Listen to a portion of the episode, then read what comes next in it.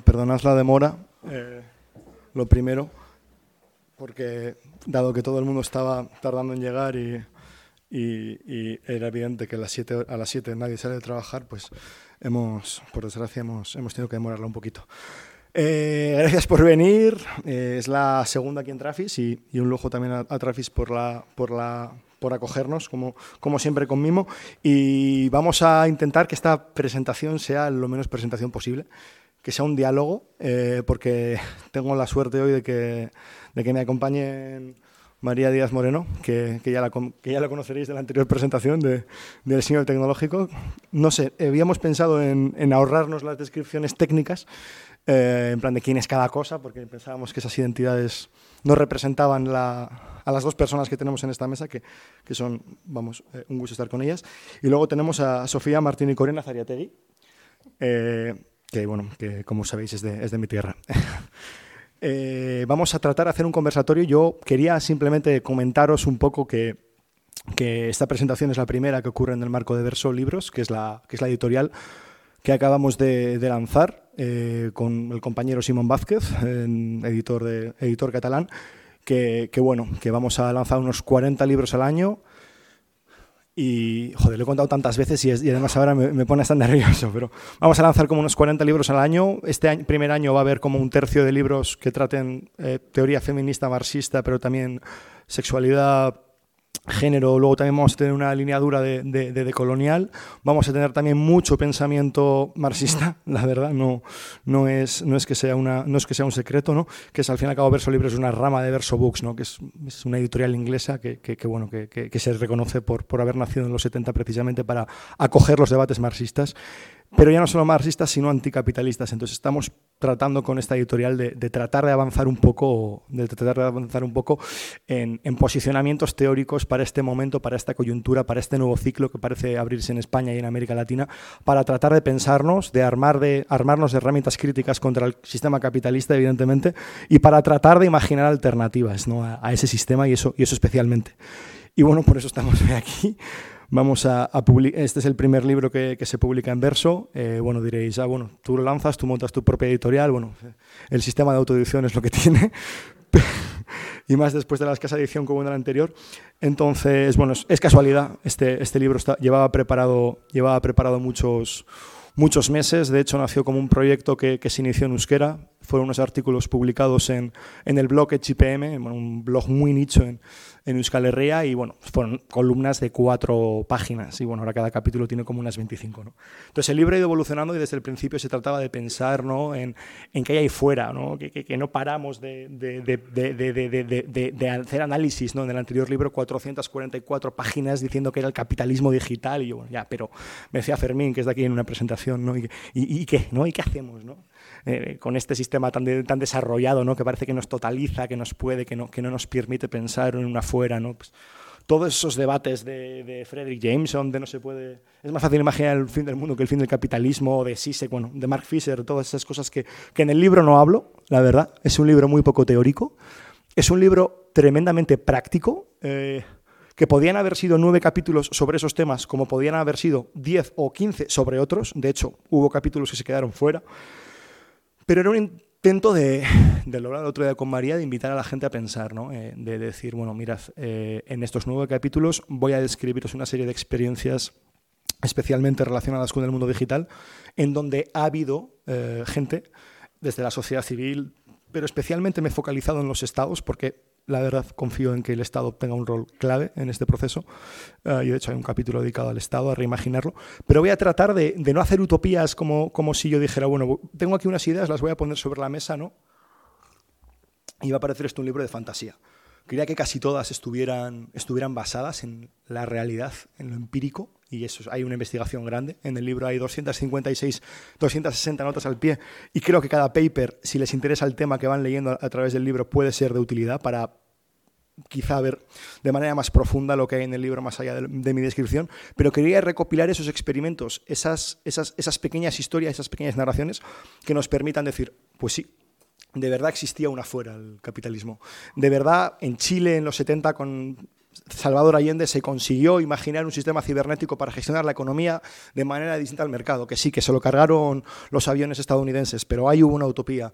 Hubo, otra utopía eh, en, Cuba, bueno, son demasiado, demasiado utópicos, ¿no? pero hubo otra, hubo otra, en India se desarrollaron cables transoceánicos distintos. Hay experiencias de montar centros de datos descentralizados que traten de hacer más sostenible la vida en la Tierra. Existen modelos para predecir el clima en Chile, en Brasil, en los años 70, que nos permiten tener modelos distintos para pensar en el calentamiento global. ¿no? Existen decenas, cientos, miles de experiencias que, podemos traer para, juntando todas ellas, juntando todos esos experimentos, hacer un todo que nos ayude a orientarnos en las alternativas de hoy, del presente, ¿no? que creo que es lo que nos falta. Entonces, eh, bueno, eh, os invito evidentemente a, a leerlo y me gustaría que el libro sirviera para que la, gente cuando lo lea y se enfrente a otro tipo de situaciones en el día a día, diga, joder, eh, ¿y, si y, si, ¿y si fuera de otra forma? ¿Y si esta situación o este problema se afrontara de otra forma? ¿Y si ante la falta de, destrucción absoluta de los servicios públicos pudiéramos crear una inteligencia artificial que respete la privacidad, etcétera, para prevenir y o, tratar de ver antes de que ocurran algunas enfermedades, ¿no? Es un, ejemplo de cientos, de miles, como os digo, pero quería que, cuando nos enfrentáramos a eso en nuestro día a día, eh, eh, pudiéramos tener ciertas herramientas para al menos pensar de manera distinta. Y sin, y sin, más, sin más chapa ya sobre el libro, eh, bueno, vamos a, con María y Sofía y la primera pregunta que les iba a hacer para iniciar este diálogo que esperemos que se pierda por, por, por muchos otros derroteros. Así me quito, así me quito el, el estrés de, de, de, hacer la, la, cuña publicitaria. Y también os invitaría a las personas que estáis en el público que si en algún momento del diálogo os apetece intervenir, que no esperéis a, a, que acaben las preguntas, que, que por favor levantéis la mano y, y digáis, joder, pues yo, no sé, esto o opino esto, o a mí yo conozco esta experiencia, o yo conozco tal. O sea, me gustaría que tratara de ser lo más dinámico posible, y esto es lo que vamos a intentar en todos los encuentros que vamos a hacer en el libro, eh, que haya diálogo absoluto entre, pues en este caso, bueno, he dicho que no lo iba a decir, pero bueno, gente del mundo de la cultura audiovisual, gente del mundo de la, de la teoría de la literatura, eh, yo que no sé ni lo que soy, pero algo, ¿no? Ciencias sociales, por ahí un poco. En otros encuentros habrá activistas, gente de movimientos sociales, habrá especialmente, y hoy no ha podido ser, pero hubiera, hubiera estado bien, ingenieros y personas que, ingenieras evidentemente, es lo que va a haber, de hecho, ingenieras, eh, periodistas y, también, pues, filósofos. Voy a tratar de hacer encuentros bastante, bastante diversos y porque creo que, que también ahí hay una, hay una teoría de la praxis de cómo organizarnos de manera menos fijada y bueno, ahora ya sí que, sí que, que paro. María, Sofía, eh, vosotros, vosotros cuando habéis leído el libro, o sea, ¿qué os ha, qué os ha dicho de, ¿se pueden imaginar alternativas? ¿O no, o no habéis sentido eso y habéis dicho, mira, sí, está muy bien el libro, pero no imagino una alternativa más que las que tú me has dicho, ¿no?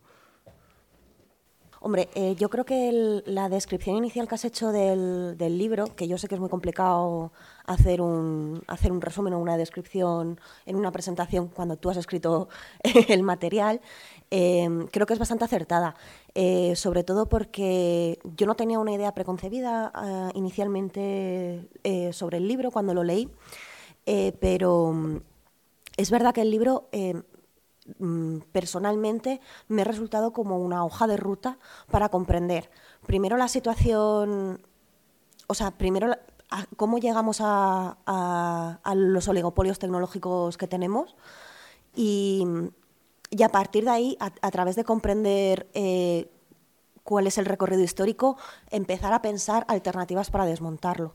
Entonces, eh, es verdad que tú mismo lo has dicho, es muy práctico el libro, en el sentido de que pones eh, eh, infinidad de ejemplos, em, pero el mero hecho de explicar em, cómo están montadas las infraestructuras que permiten, que permiten la situación tecnológica contemporánea, em, plantea la idea de que esa tecnología no es neutral por sí misma, está, está concebida bajo unos, bajo unos conceptos imperialistas Mm, que, hacen por sí misma que la, o sea, que hacen que la tecnología por sí misma eh, no permita la imaginación de, utopías digitales. Entonces, eh, el, mero hecho de señalar esa naturaleza de, la tecnología que estamos disfrutando ahora mismo eh, hace que, o sea, plantea unas oportunidades eh, imaginativas muy interesantes, porque lo que hace es plantearte una, descripción poniendo, poniendo un, redil en torno a, los conceptos y por lo tanto puedes pensar fuera de, esas, propias, de esas propias barreras. No sé si, si quieres decir una y así vamos alternando. bueno, yo cuando comencé a leer tu libro eh, me preguntaba si, si tú te preguntabas cómo podemos imaginar, pero luego me di cuenta de que tu propio libro es un acto ya imaginativo, eh, sobre todo teniendo en cuenta que en el panorama eh, distópico en el que nos encontramos y nos llevamos encontrando mucho tiempo, diría que el último siglo y cuarto, em, y cuarto de siglo quiero decir, pues eso, nos domina el pensamiento distópico por las meras circunstancias, ¿no? Y esto es razonable, pero también es peligroso, porque no nos podemos dejar conquistar por este sentimiento casi apocalíptico eh, que nos puede llevar a la inacción ¿no? y, a, la parálisis eh, imaginativa. Entonces, eh, creo que en ese sentido tu intervención es valiente, porque has elegido hablar desde, como dices, desde una voz optimista y racional, y eso es de agradecer. Más allá de eso, como lectora, y como persona que cuando le mencionas lo digital como que se me cierra un poco el cerebro, he agradecido uh, como el libro de Kaich se centra en, en, la materialidad de lo tecnológico, ¿no? porque siempre estamos eh, hablando de lo tecnológico como algo incorpóreo, como algo etéreo, como algo que es la nube, ¿no? Que le decía antes a Kite, si la nube está alojada en Palo Alto, California, no es una nube, la nube, eh, digamos que está eh, presente en geografías y en ecologías, como tú mencionabas. Entonces creo que ese acto de imaginar eh, lo digital como algo tangible, como algo físico, como algo corpóreo, es, eh, digamos, un punto de partida mm, importante para imaginar nuevas maneras. Y relacionado con lo que comentaba ahora María, me ha gustado también eh, muchísimo cómo trazas una genealogía en que eh, digamos, el mundo de lo digital que conocemos viene de, la tecnología como ciencia imperial, ¿no? De nuevo, dándole eh, ese contenido histórico y, material. Eh, así que sí, creo que es una intervención que desde lo material reivindica nuevas maneras de, poder pensar en esto que es, que es la tecnología y lo digital.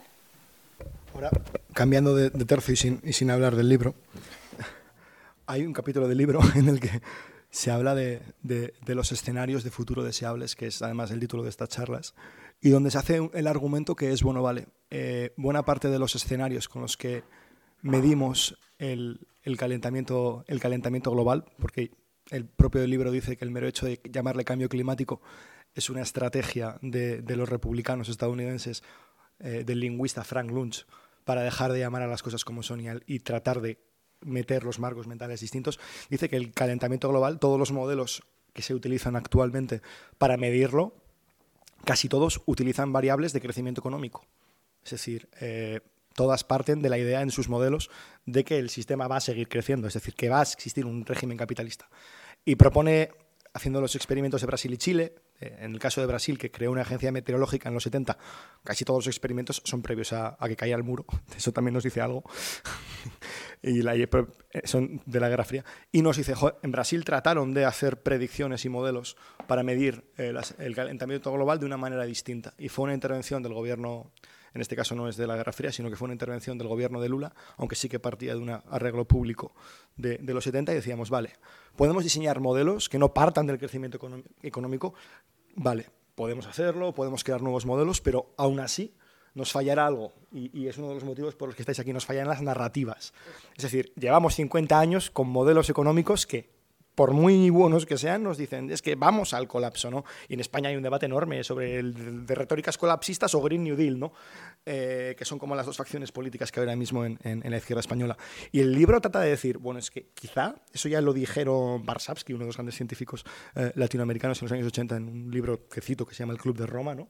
Nos dicen, a ver, aquí hay otra cosa, ¿no? Aquí necesitamos crear modelos, necesitamos narraciones, necesitamos imaginar más allá de, del crecimiento económico ellos decían que había que poner sobre la mesa la relación de centro-periferia. Que hubiera unas multinacionales en el norte significaba que no hubiera arreglos eh, medioambientalmente sanos para el sur. ¿no? Entonces, pero aún así, cuando tenemos eso, necesitamos otras narrativas, necesitamos utilizar la, la ficción para trasladar algo. En el libro se dice, buena parte de las, de las películas, buena parte de las series parten de esas ficciones. Don Look ¿no? Sin capaz, en el libro se dice, citando a Chiara Di Leone, de quien, de quien cogí la idea de, es que ese escenario no, no te dice al final de, la, de la- de- la película que tú podías haber, esa ficción no te dice, tú podías haber creado un movimiento global, activistas juntos para impedir que ese meteoro...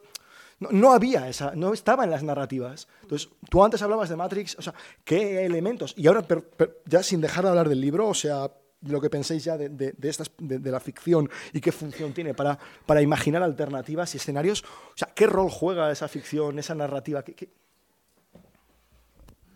Respecto a las narrativas, eh, yo creo que hay que distinguir entre, entre ficciones eh, y, entre mitología.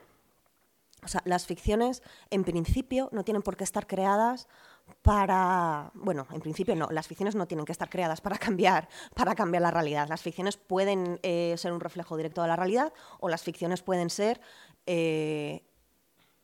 Eh, imaginaciones alternativas a la realidad, ¿no?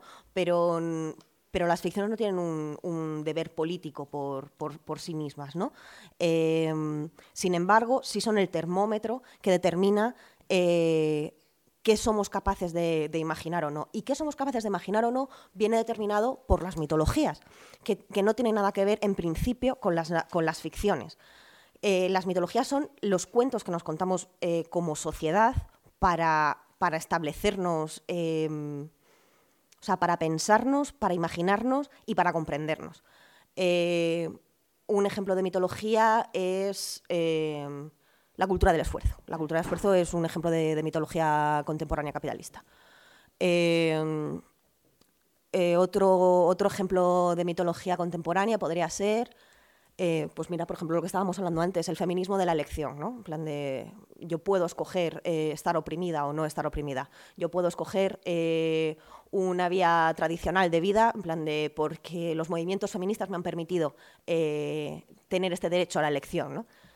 como, si, como si tú no estuvieses socializada en una, en una cultura concreta que te, que, que te diese alternativas de, o sea, que te, que te plantee la sumisión como una alternativa válida. Entonces, eh, para poder, o sea, para que las, para que las ficciones efectivamente sean eh, revolucionarias y permitan imaginar eh, escenarios alternativos, tienes, que tener, tienes que tener mitología social que, que te lo permita. Empezar a contar, empezar a contar nuevos cuentos, aunque sean, o sea, sean tan mentira como, como los dos ejemplos que acabo, que acabo de poner. Pero todo es mentira. O sea, eh, los derechos humanos son mentiras. O sea, los derechos humanos son una, narración que nos hemos dado nosotros mismos sobre qué, cuál es la dignidad que tiene que tener eh, la, raza humana, ¿no? En plan de cuál es la dignidad que tiene que tener la vida.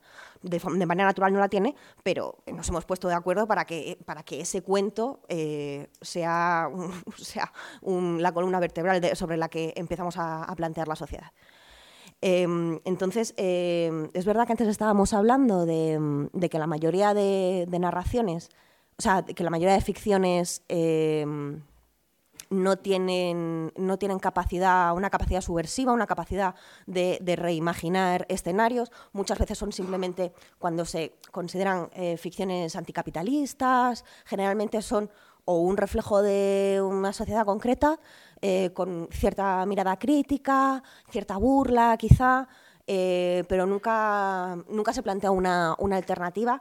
Eh, en un momento dado, la la- las únicas ficciones mayoritarias que se me habían ocurrido que verdaderamente son subversivas eh, es la filmografía de las hermanas Wachowski, eh, que, me, me que me parece eh, por, por la propia naturaleza de, de ellas mismas, eh, gente radicalísima, eh, que sí son capaces de pensar fuera del sistema tan sencillo porque habitan fuera del sistema, en plan de, eh, que se hayan hecho multimillonarias eh, gracias a la trilogía Matrix, eh, no ha cambiado un ápice la radicalidad de la, propuesta que tienen en su filmografía. Se podían haber dedicado a hacer otro, tipo de cosas después de, del éxito de Matrix y, sin embargo, no lo han hecho.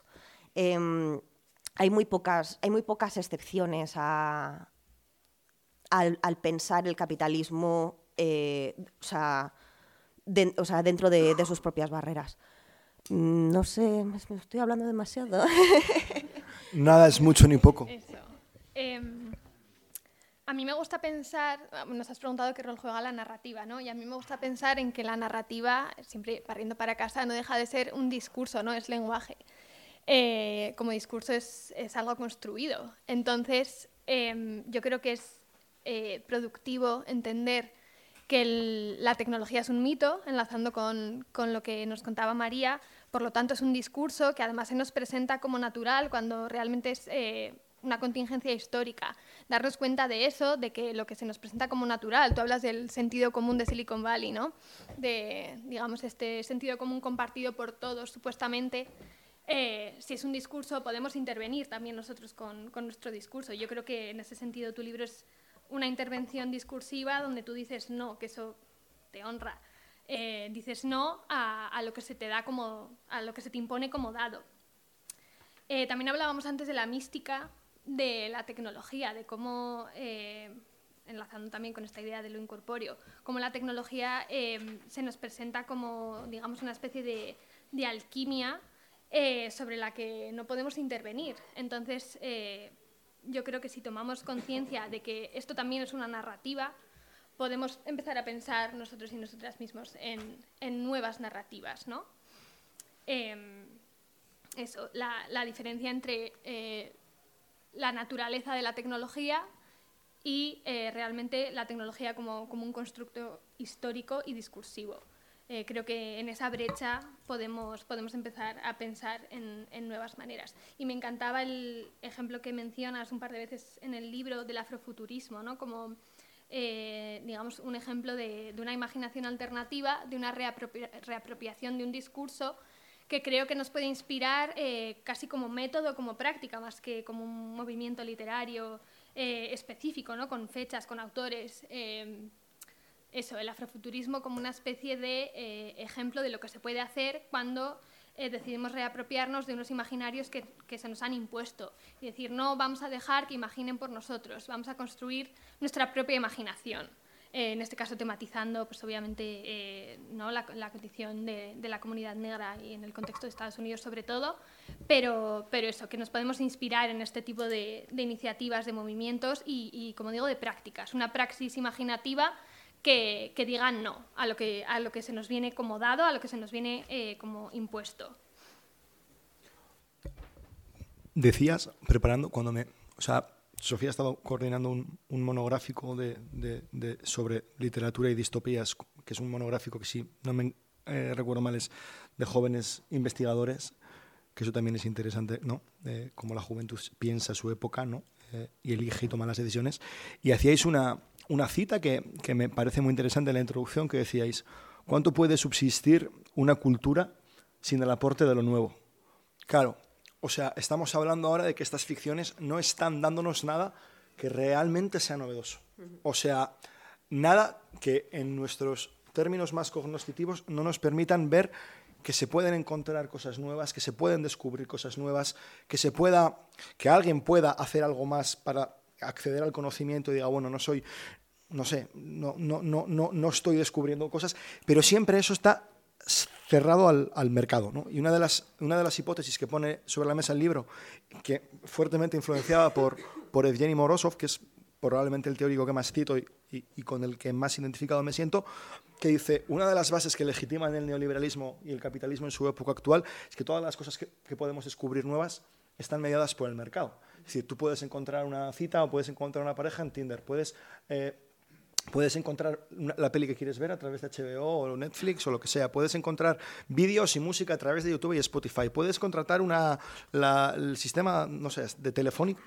Todas las mediaciones de lo nuevo con lo, con lo nuevo ocurren a través del mercado. Y, es, y eso está con el ser, ¿no? Y esto es un, discurso humanista que estaba en el joven Marx y en los Grundrisse y en, buena parte del debate humanista marxista de, de, la relación con el ser, la relación con el yo, qué rol juega la creatividad, ¿no?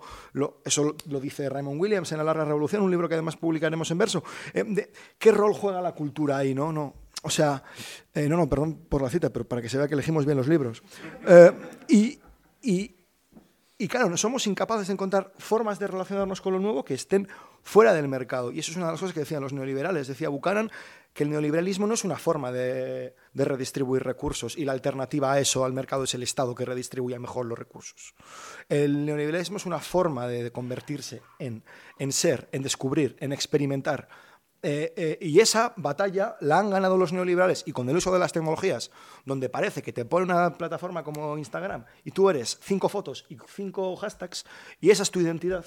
Y luego tendremos el debate de mierda que tengamos con la trampa de la diversidad, pero la identidad es un punto clave y la manera en que nos socializamos y expresamos y comunicamos y socializamos. Eso es tan Raymond Williams, que son espacios en la cultura, que la cultura se convierte en el acto diario y me gustaría preguntaros, porque antes lo hablábamos, ¿no?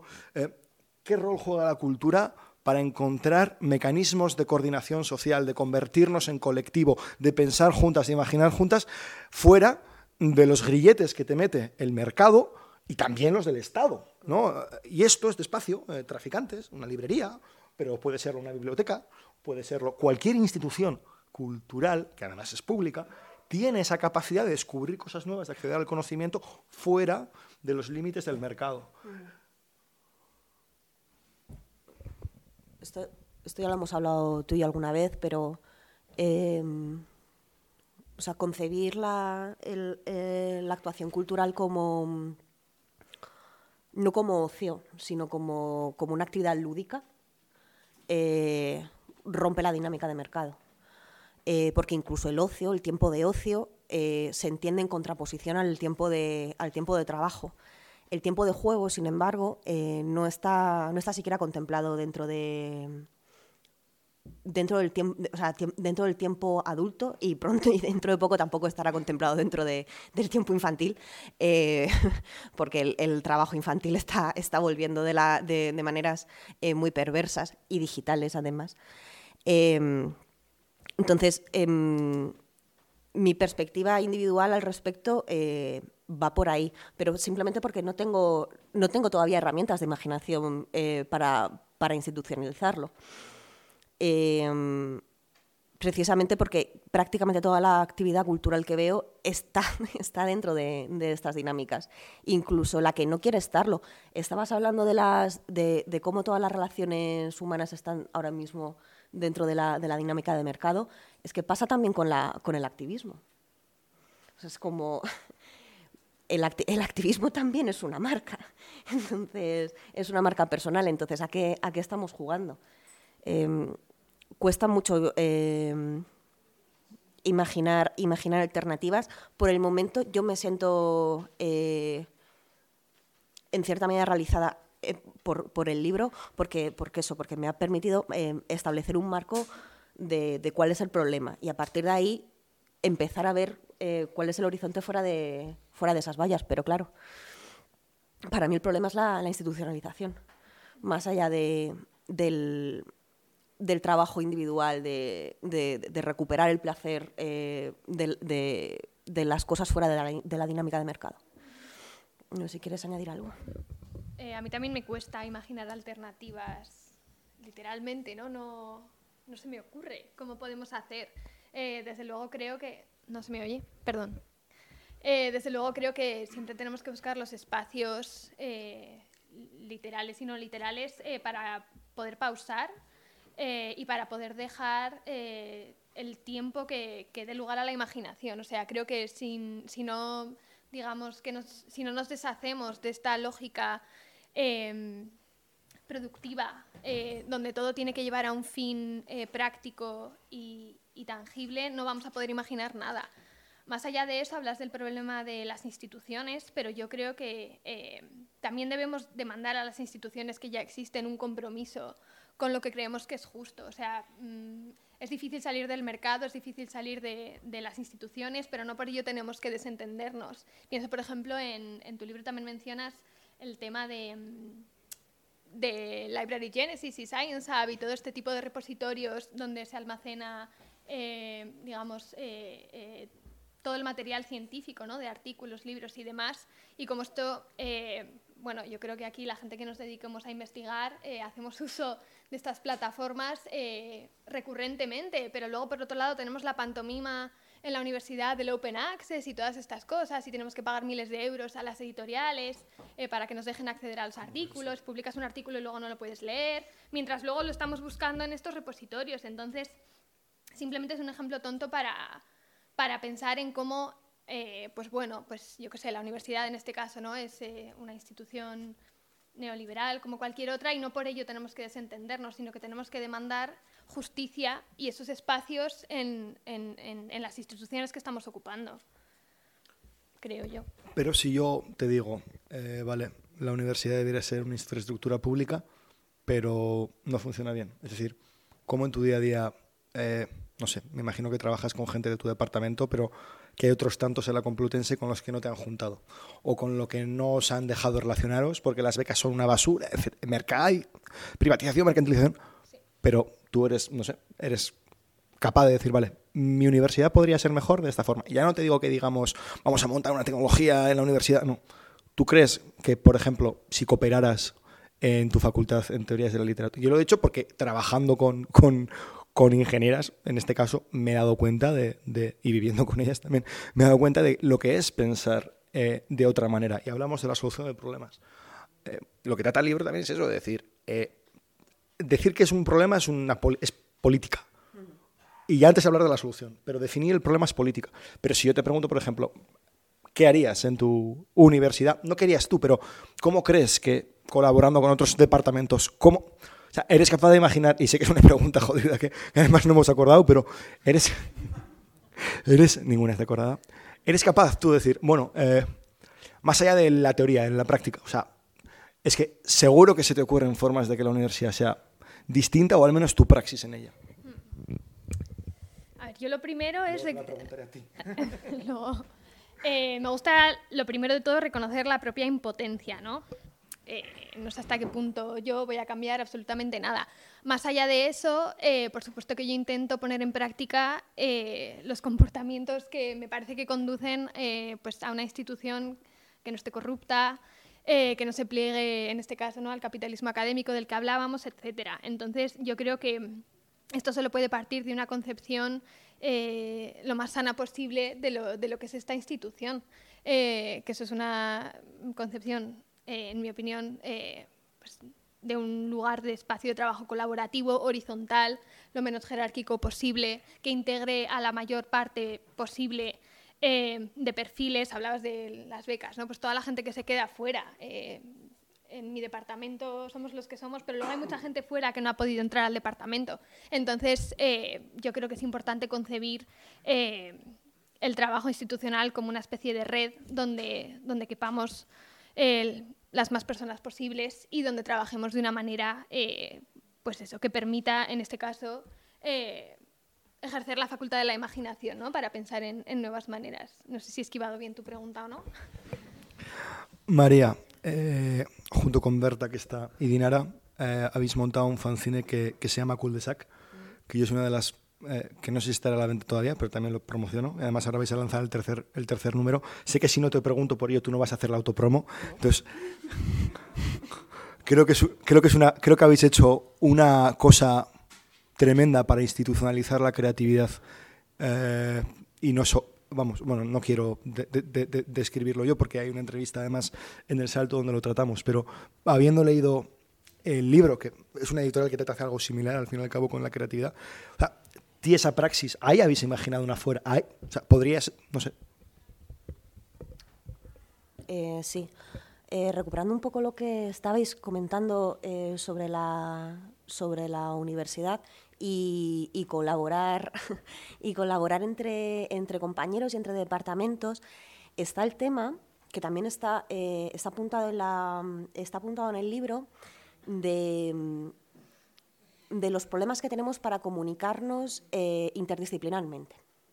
Eh, si o sea, las soluciones no pueden ser solamente tecnológicas y las soluciones no pueden ser solamente sociológicas y las soluciones no pueden ser solamente políticas y las soluciones no pueden ser solamente teóricas.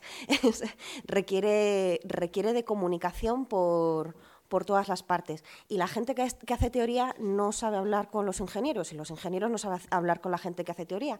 Y por es un problema de, concepto de, la propia educación, en plan de tal y como está, está planteada. plan de, eh, se entiende que lo más efectivo es que la educación em, tienda hacia la especialización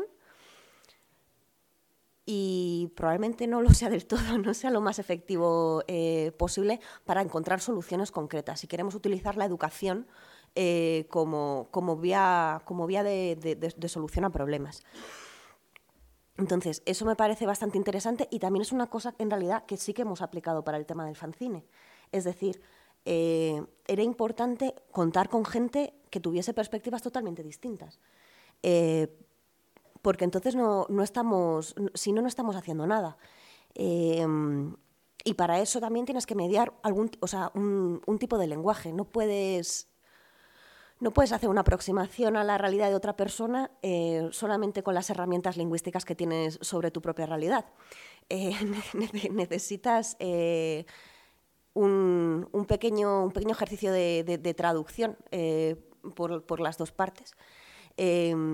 Y antes hablando sobre, sobre el tema de mm, sobre el tema de la educación y sobre el tema de tener herramientas lingüísticas y comprender em, y empezar a, tener conciencia como ciudadanos de las problemáticas en torno a, lo digital, eh, yo quería comentar el tema de, del, retraso educativo básico que tenemos al respecto. Es decir, em, tenemos una dieta mediática diaria de horas y horas eh, de consumo continuado eh, en cualquier lugar y constante y no tenemos ningún tipo de reflexión, eh, ya no digo en la universidad, en plan de, pero no, que o sea, en la universidad evidentemente, pero toda esa teoría universitaria no ha permeado a, la, educación básica. Salimos de, de, los institutos, teóricamente, haciendo todos un o sea, valorando por lo menos eh, la palabra escrita como eh, un objeto de, estudio, algo que eh, se puede analizar, ¿no? Y de, hecho se, y de hecho se hace como ejercicio. Otra cosa es el valor que tenga el ejercicio de, de los análisis de texto. Pero el mero hecho de hacer ese ejercicio lo que está es poniendo en valor un sistema comunicativo y el, hecho de que tienes que pensarlo, que hay unas estructuras detrás de, ese sistema comunicativo. No, no, ocurre lo mismo en torno a, medios digitales y no ocurre lo mismo en torno a las imágenes. Y es el, y, es el consumo constante que tenemos. Entonces, si, mm, si, no, se, si no se plantea eso eh, a nivel básico, eh, como ciudadanos, o sea, no, podemos, no podemos empezar a pensar al respecto. Es como no, tenemos una capacidad emancipatoria de las imágenes o no tenemos una capacidad emancipatoria del contenido en redes.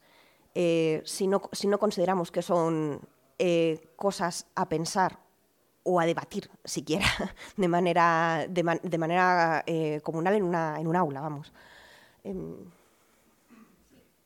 No, que me ha encantado eh, lo que hemos comentado antes a este respecto, que María ha hablado de, hacernos adultos con respecto a la tecnología, ¿no? de cómo estamos en una especie de perpetua minoría de edad, al menos yo, yo lo estoy, respecto a lo tecnológico y cómo esto eh, implica que eso, que no somos conscientes de la importancia que tiene educar eh, pues a toda la sociedad, pero en especial a, la gente que se está educando literalmente de manera arreglada sobre estos temas. Eh, y también has hablado de cómo esto es un problema ciudadano, ¿no? Un problema eh, de ciudadanía, de cómo para em, ser ciudadanos con una capacidad crítica y de nuevo para que no nos impongan eh, los discursos que no son nocivos, pues que tenemos que tomar conciencia de la necesidad de, educarnos en este sentido y, y, hacernos adultos de alguna manera. Por eso tu libro es muy ilustrado. Nos saca de ahí. Eso es un insulto. Nadie ha levantado la mano por el momento. ¿La han levantado?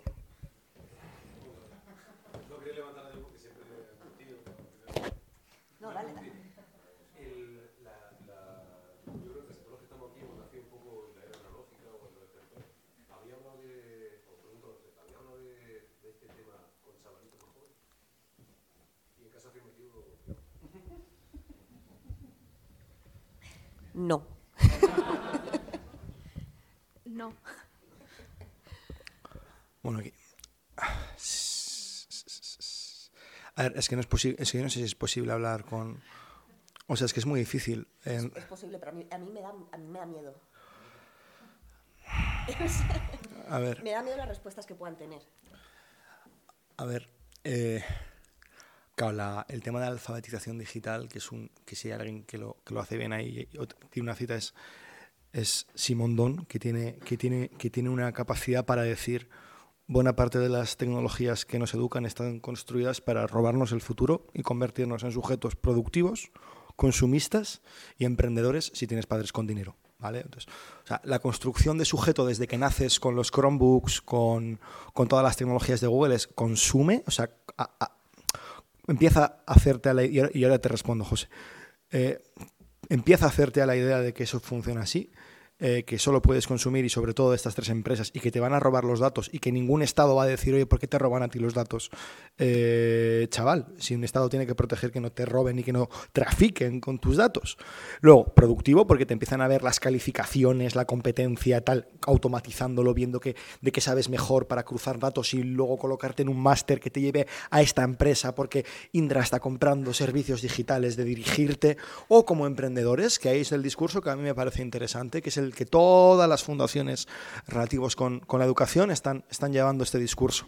Pero claro, tú luego te paras a ver la realidad y es, vale, me molaría que los niños fueran emprendedores de verdad, fuera de los marcos de- de- de- del mercado, porque tú te paras a hablar con ellos y a mí, o sea, la imaginación que tienen es obvia. Y es- hay un libro de- de- de- de Benjamin, que es un autor que me gusta mucho, que habla de los juguetes y habla del mero hecho de la manera en que ellos se acercan a coger un juguete e interactuar con él, crea una técnica, crea una forma de relacionarse con eso y crea una imaginación que va, a, que va adherida a la manera en que se relacionan con esos juguetes. Pero es que es un debate obvio. ¿A qué edad acceden a TikTok? Quiero decir, o sea, es que o sea, puedes tener esas conversaciones y si te paras a hablar con, una- con un chaval, yo lo he hecho, eh, familiares, de 8 años, tiene una visión completamente distinta que si tiene 12. Y es mucho más eh, desarrollada la, la- la- persona que tiene 8 años. Claro, es que ahí está el tema, en plan de... ah, Cuando preguntas si hemos hablado con chavales, en plan de, ¿de qué edad? En plan de... Porque, el- o sea, mm, ¿en qué momento, en qué momento se pierde el- la capacidad de imaginación para, mm, para ganar la capacidad de venta, de, de autoventa? Em, a mí eso es lo que me da miedo, en plan de, me da miedo hablar con, con un adolescente y que ya, y que ya se considere un, un producto a sí mismo.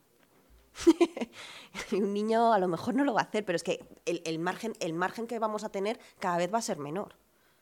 Entonces, por eso digo que, que me, da miedo la respuesta, en plan de, porque no va a ser lo mismo el de, el de, un, el de un crío de 8 años, que para empezar tiene capacidad de juego todavía, y si tiene capacidad de juego, tiene capacidad de imaginación, que el de uno de 12 que, tiene que, que, que con 12 años tú ya tienes que posicionarte en el mundo. Es un mundo muy pequeño, pero cada vez es menos pequeño, porque cada vez no es su aula o su instituto, en plan de, son todas las aulas, son todos los institutos y son todos los niños que compiten por atención los unos con los otros en un, en un mismo marco. Entonces, mm, cuidado. A mí me da, me da bastante miedo, pero habiendo margen, en plan de habiendo infancia hay margen. Sí, pero cuando se acaba la infancia, ¿no? Cada vez antes, a mí también me da mucho miedo. Eh, o sea, los niños cada vez eh, acceden a... Todos tienen un móvil, ¿no? Todos están eh, con TikTok cada vez eh, antes. Esto no es comentario... eh, vamos, boomer, no soy boomer. Eh, pero quiero decir que esa exposición... Eh, sí, es verdad que cada vez se da antes eh, y, y sí, asusta, porque si estamos ya locos nosotros, ¿no? Pues los pobres chavales, eh, ¿qué les espera? Con esta, eso, una exposición eh, inédita hasta ahora. O sea, a mí lo, lo que en parte me da cierta cierta esperanza es que, tú lo has dicho en plan de si estamos nosotros locos, vale, es que nosotros hemos sido los primeros en estar locos. Entonces, ahora empezamos a tener hijos, nuestra generación. Eh, podemos empezar a decir un momento que yo me he vuelto loco, ¿sabes? En plan de eh, el acceso a TikTok por parte de chavales de 6 años, en parte es porque sus padres no han tenido acceso a redes sociales cuando eran menores de edad. Nosotros sí lo hemos tenido. Entonces, ese pequeño margen de, la, experiencia, que nosotros hemos tenido la experiencia antes de redes sociales y por redes sociales, a mí eso me da cierta esperanza. Pero claro, habrá que ver cómo son los adolescentes que, que, que- que- que cri- criamos nosotros. No sé.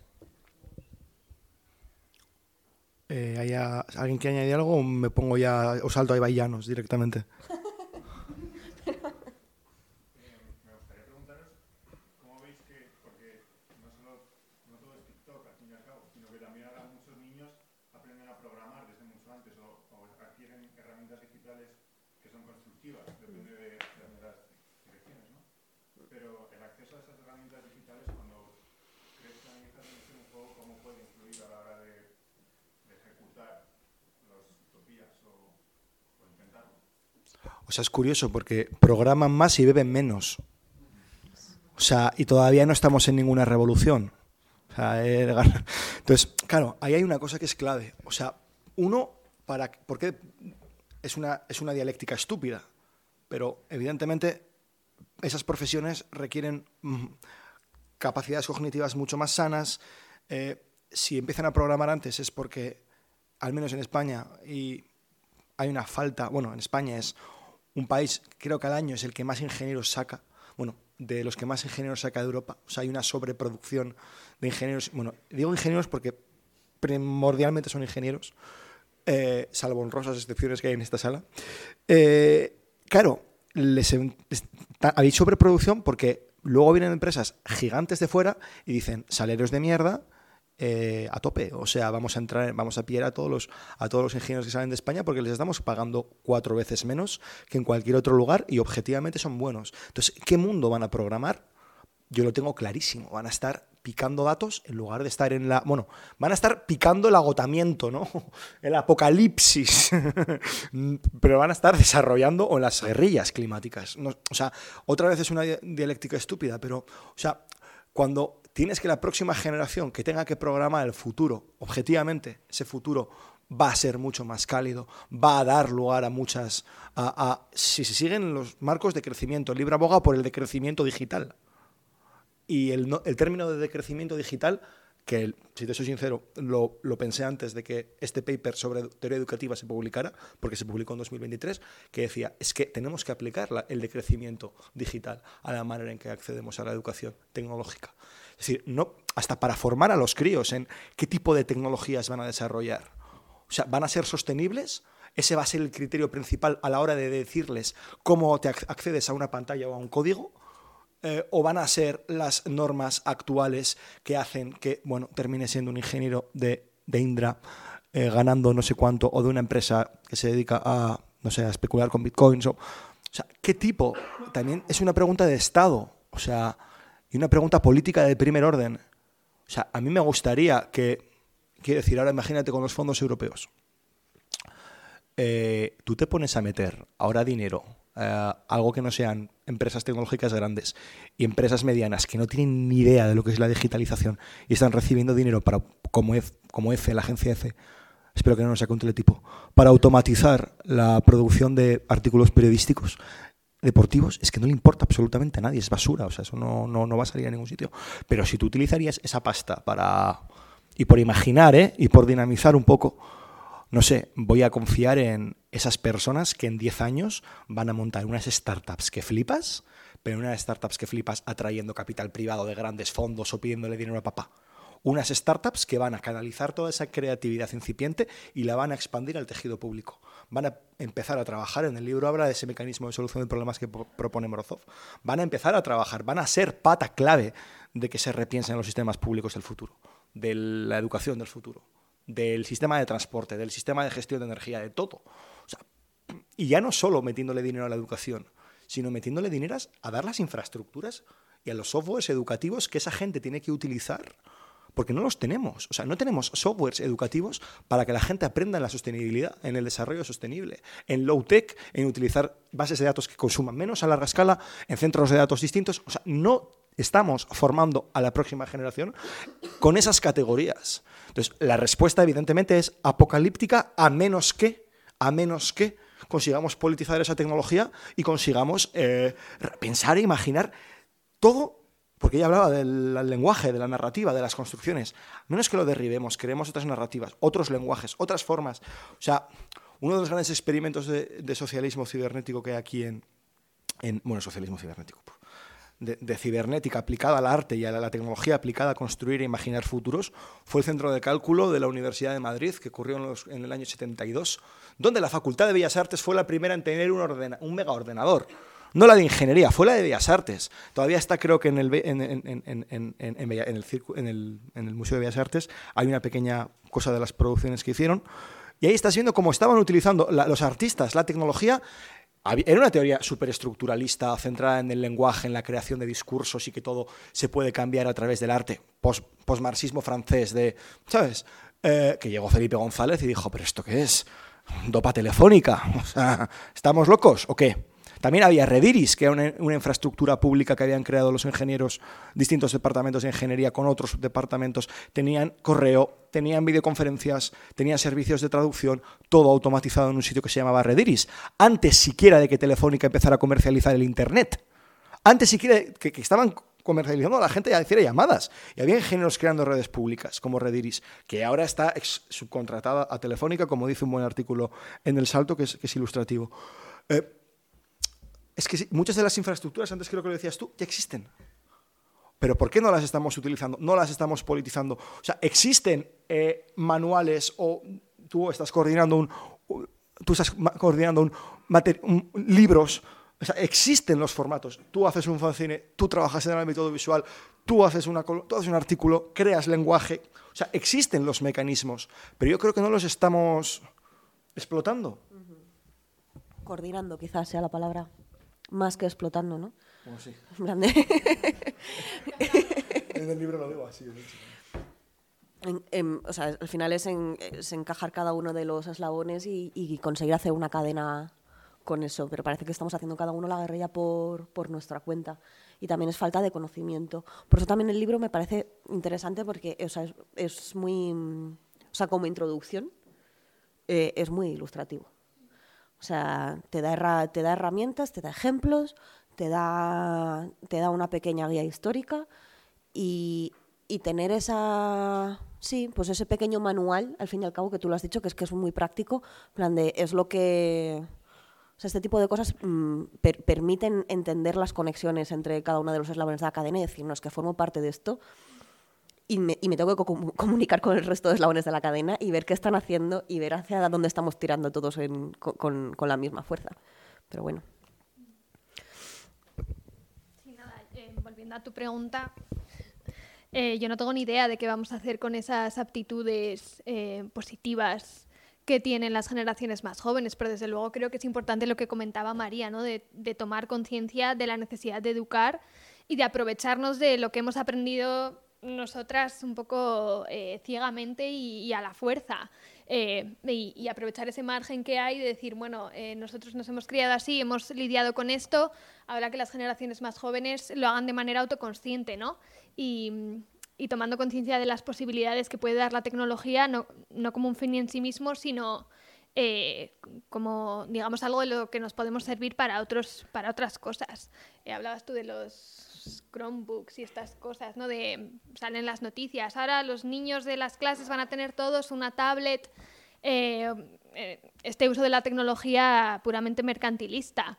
Eh, pues tenemos que huir de ese tipo de, de usos de la tecnología y, y- y también abrirnos a la imaginación de las generaciones más jóvenes, que probablemente saben hacer cosas y pueden imaginar cosas que, que a nosotras ya no, vamos, no se nos ocurrirían jamás.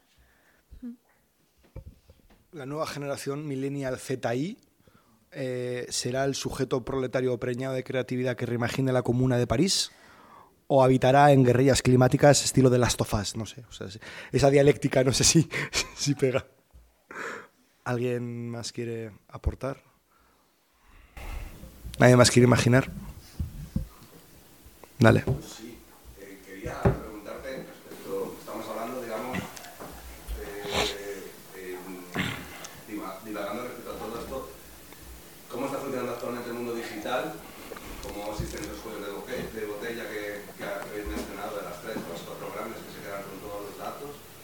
El, eh, pero, o sea, lo que, lo que quiero preguntaros es eh, de qué- a qué utopías digitales, qué, qué- qué escenarios deseamos y si esos pasan por eh, seguir una otra filosofía que a lo mejor lo que puede plantear es que en lugar de hay un, un oligopolio de cuatro haya un oligopolio de uno. Es monopolio. Eso, eh, por un lado, debe ser escuchado porque hay que buscar al- alternativas. No sé si el, he sido muy claro con mi pregunta. Sí, es, o sea, en el libro propongo, mm, a- a- o sea, quiero decir, no me importa que haya un monopolio que sea telefónica, que sea público, que sea un monopolio, siempre y cuando la propiedad esté en manos de los currelas y esté en manos de, de un comité elegido democráticamente para gestionar la dirección tecnológica que tiene esa empresa. Si es un monopolio que es una vanguardia inclusiva e innovadora, que da medios tecnológicos y, y de computación bajos en bastante sostenibles a la mayor parte de movimientos sociales eh, de grupos de la sociedad civil, de movimientos ciudadanos organizados, de grupos de periodistas, de grupos de arquitectos, de grupos de, de lo que sea, les da esas capacidades computacionales y les permite, y les permite eh, emanciparse, me da igual si es un monopolio. O sea, la forma institucional me importa menos y me preocupa más.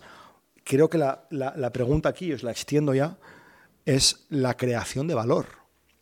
O sea, porque nos han dicho, y esto sí que está en Marx, vamos, o sea, ya, que la única forma de, crear valor es a través del valor de cambio. O sea, no es como inter... Y es como, bueno, ya, pero si es que todo este valor que estoy creando cuando soy creativo, o todo este valor que estoy creando cuando no tengo que estar ocho horas delante de una pantalla haciendo algo que sería fácilmente automatizable, o es un trabajo que nadie necesita hacer, porque si nadie necesita hacer la mayoría de los trabajos que se, que se realizan, o sea, son trabajos estúpidos que solo se entienden por la irracionalidad del capitalismo. O sea, pero no necesitamos eso. Pero, por ejemplo, aquí sí que tengo a dos personas que no hacen un valor capitalista. Sí, todo el mundo hace valor capitalista, evidentemente, pero o os pregunto, ¿qué tipo de producción de valor que está fuera de- del Estado y que está fuera del mercado veis en las universidades, veis en, en el mundo artístico, veis en la ¿Qué tipo de valor se genera? ¿Es un tipo de valor social? Eh, ¿Es un tipo de valor que no está contenida en esa forma tradicional marxista? ¿Se pueden, se pueden institucionalizar y colectivizar ese valor? No sé, eh, en este caso nos faltan ingenieras en la mesa, pero sería cuestión de imaginar eh, cómo nos podría ayudar a alguien que sabe mucho de tecnología en nuestros trabajos a que creen un valor que no es de cambio, sino que es colectivo, que es social, que es, que es, que es, que es bien público. Em, te voy a hablar de un valor que, que no es real. te, voy, a hablar, o sea, voy a hacer todo lo contrario de lo que me has pedido. Eh, em, y volviendo un poco al tema de, las, de, la, de los, de los mitos capitalistas, perdón. Em, te voy a hablar del, del- valor simbólico de, de, la creación artística. El, no, y ni siquiera estoy hablando del, del valor último que, simbólico que, que sé que realmente sería un valor, sino eh, otro valor que en principio, con el que en principio se ha em, em, bueno, es, es, el, es el cebo, es la promesa de la, de la, de la creación artística, ¿no? Es un, eh, es, es, una, es un reconocimiento, que en verdad tampoco es un reconocimiento social, porque no tiene ningún tipo de, mm, de función última, en plan de no, en ningún momento se te, en ningún momento la creación artística tiene un, tiene un valor real dentro de, de la, del, mercado, eh, pero, pero sí que favorece el mercado de la atención. Entonces, como el mercado de la atención sí que es lucrativo, eh, lo, que, lo que se pone como cebo a, a los, a los artistas es el, este falso valor eh, simbólico con, el, con el que se paga como, como moneda falsa. Entonces, eh, el valor final, o sea, el, valor alternativo del que me estabas hablando eh, sería acabar con, el, con, con, esa falsa moneda y, poner a las artes en, la, en, el, en el lugar que realmente tienen, o sea, como un, como un, como un perdón, como, como, una, produ como una producción eh, que nos hace humanos. Eh, mm, tan sencillo como eso. No, no, no, veo que eso sea. Mm, no veo que eso sea ahora mismo algo que esté mm, subrayado en las industrias culturales, pero, pero sería el valor eh, hacia, el que habría que, hacia el que habría que avanzar.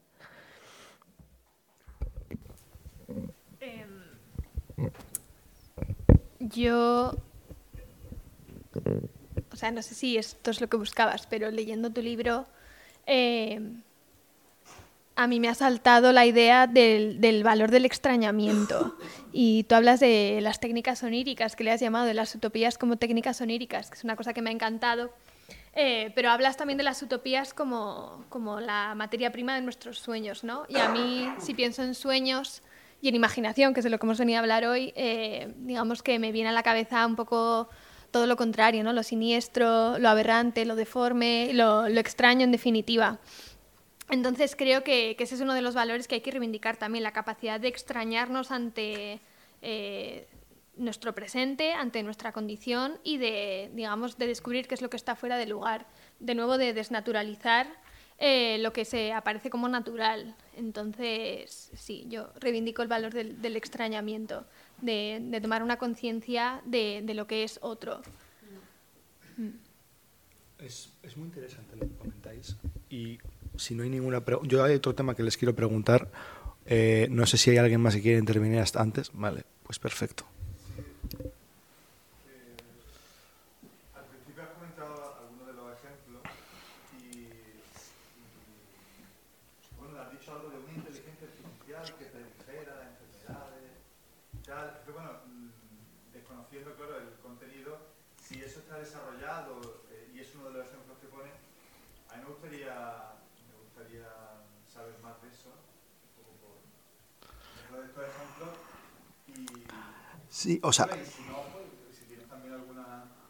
Yo tengo muchas dudas, me gustaría mucho saber si has encontrado algún ejemplo de... sí, sí. Muy rápido y, y porque es una pregunta súper técnica. Eh, hay un departamento del...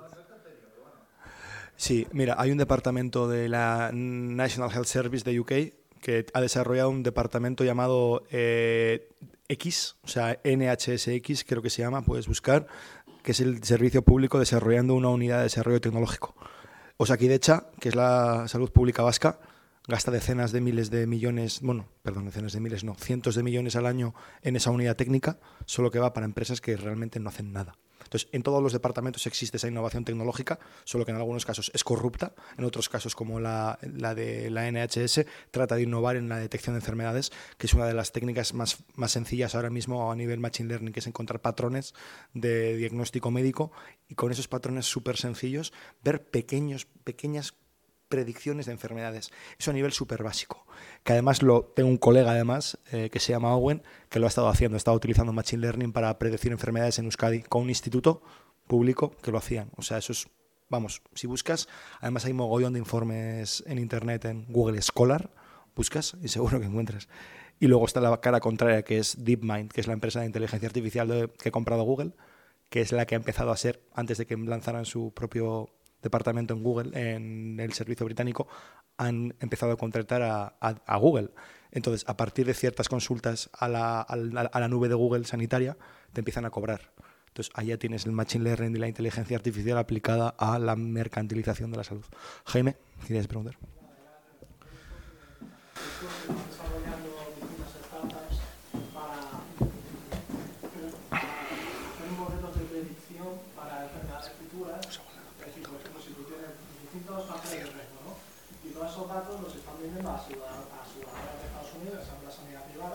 Y que esas aseguradoras directamente, sin necesidad de pedirte a ti tu historial médico, saben predecir perfectamente cuánto tienes que, tienes que pagar porque en futuro, según primero de todo, tus factores de riesgo actuales vives y después a lo que van, según factores biogenéticos, tú puedes desarrollar determinada enfermedad, por lo tanto tú de primeras, en vez de pagar 800 dólares mensuales, 1000 dólares mensuales. Se están empezando ya a desarrollar ese tipo de cosas. Y Amazon se ha metido directamente que quiero ha comprado una de las mayores aseguradoras y centros médicos de toda California, Estados Unidos, precisamente para desarrollar esa tecnología porque se ve que Google está eh, avanzado en ese sentido. Es decir, Amazon también se está metiendo en eso. Amazon no se mete en el negocio de la salud porque le da gana, porque sea bueno.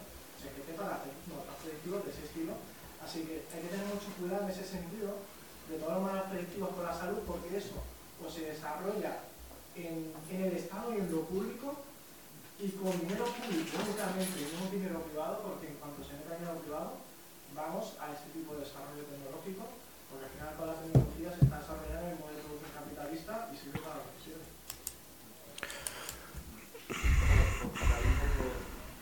Sí, se entiende sí la, la vertiente técnica y quizá un poco a modo de, un poco de provocación. Pero vamos, por dejar un poco claro, eh, yo, como digo, quiero saber más porque tengo mis dudas sobre si simplemente se trata de cambiarle el collar al perro y entonces ya la inteligencia artificial va a estar de nuestro lado sin, sin, cuestionar un poco más el, punto de partida, las premisas, el propio concepto. Yo la verdad que cuanto, cuanto más, digo, un poco más reflexión, ¿no? Pero cuanto más leo o intento investigar, comprender sobre este ruido de la inteligencia artificial, un concepto que pues, voy viendo que incluso algunos de sus pioneros, y cito a Rodney Brooks, que de verdad os lo recomiendo, Gracias. creo que no es, no es sospechoso que está buscando el fin del capitalismo, él, ¿eh? Un tío como Rodney Brooks expresa con total honestidad y con muchos datos con toda su trayectoria eh, dudas incluso propiamente conceptuales sobre qué se está buscando, o sea que están un poco perdidos. O sea, en el libro se dice claramente que, que- que el concepto de inteligencia artificial aplicada a la automatización es estúpido. Eh, no hay que pensarlo en términos de automatización, quizá haya que pensarlo en términos de gestión, que es más propio del sistema cibernético, por eso me interesan más los cibernéticos que algunos de los pioneros de la inteligencia artificial. Pero hay un capítulo que se llama Inteligencia Artificial Socialista, o sea, está ampliamente y matemáticas revolucionarias en la Guerra Fría. Yo creo que eso te va a gustar. Y quería hacerles la última pregunta porque vamos, a- vamos mal de tiempo. Cabe simplemente por la, por la reflexión, digo, por el contexto también en el que estamos, de si aquí, me parece que en Madrid está ahí ahora con algo de, la- de la atención primaria, yo no soy de aquí. Entonces, bueno, Yo tampoco. está también, no sé, yo creo que la atención primaria como tecnología de detección y prevención de enfermedades y tal, es algo bastante bueno que quizá, eh, pues, o sea, manteniendo algo que está bastante clásico, entonces no sé si muchas veces Sí, se nota que no estás en Madrid. Bueno. Pero bueno, que muchas veces creo que hay que, hay que con- combinar esto, estas cuestiones porque, bueno, si pierde la atención primaria, no sé, tampoco creo que tengamos un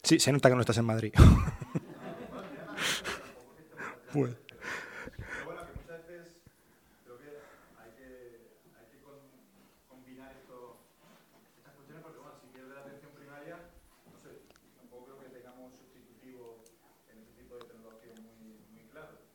Sí, bueno, de, acuer- de acuerdísimo. Eh, hay que fortalecer la atención primaria. Yo no digo que, o sea, nadie, que nadie financie la atención primaria, vamos a hacer la inteligencia artificial. Si he dejado claro eso, perdona.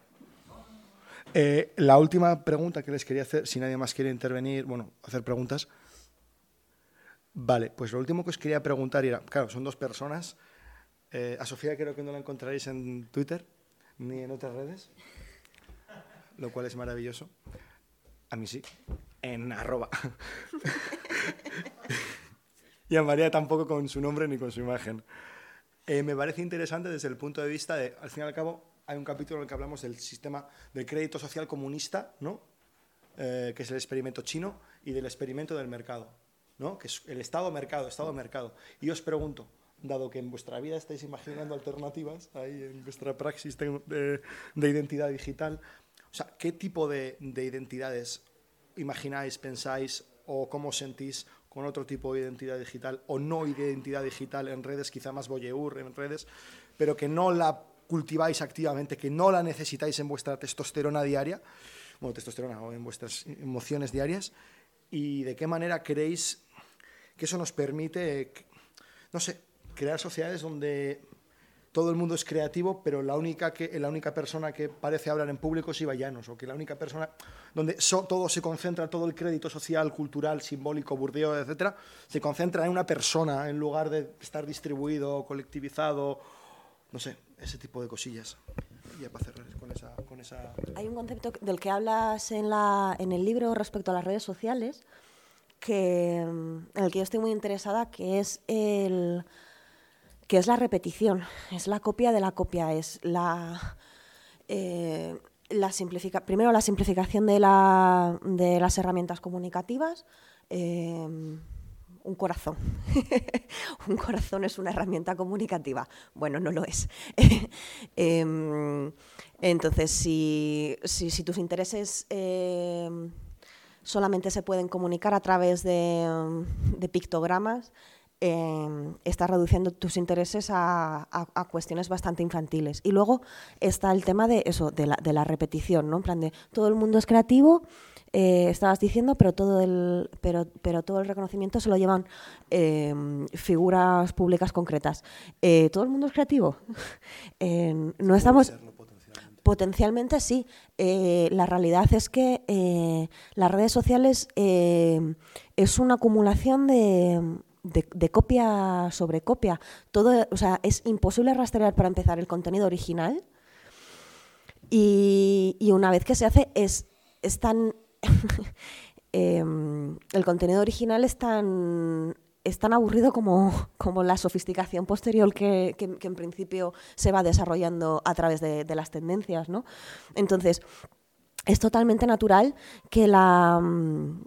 Que, la- que el, que el reconocimiento recaiga sobre unas pequeñas figuras eh, para empezar, porque eso favorece ciertos mitos de los que estábamos hablando antes, en plan de si esa persona que está haciendo exactamente lo mismo que estás haciendo tú, que es subir contenido, que es el mismo contenido que está subiendo todo el mundo, en plan de ya puedo llegar allí, entonces significa que todos podemos llegar a ese, punto, ¿no? En plan de todos realizando la misma copia de la misma copia.